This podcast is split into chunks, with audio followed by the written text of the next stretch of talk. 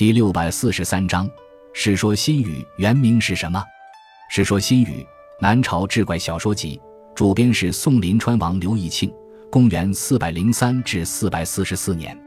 此书也可以看作一本有关汉末、三国至两晋时期士族阶层的言行风貌和轶事所语的杂史。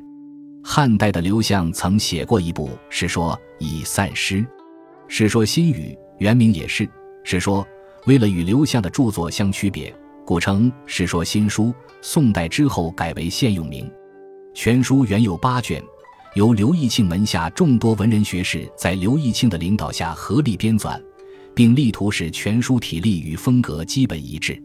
后来刘孝标为其作主时分成十卷，现在的版本多为三卷，分德性、言语、政事、文学、方正、雅量、实践、赏誉、容止等三十六门。记述汉末到刘宋时名士贵族的轶事，其中多有人物评论、清谈玄言和机智故事。《史说新语》是当时志怪小说的集大成之作，语言简练传神，含蓄隽永，善于抓住典型进行概括描写，喜欢通过言行表现人物性格。此书所记的故事与史实有所出入，但从中可以看出门阀士族的思想面貌，保存了社会政治。思想、文学和语言等史料具有较高参考价值。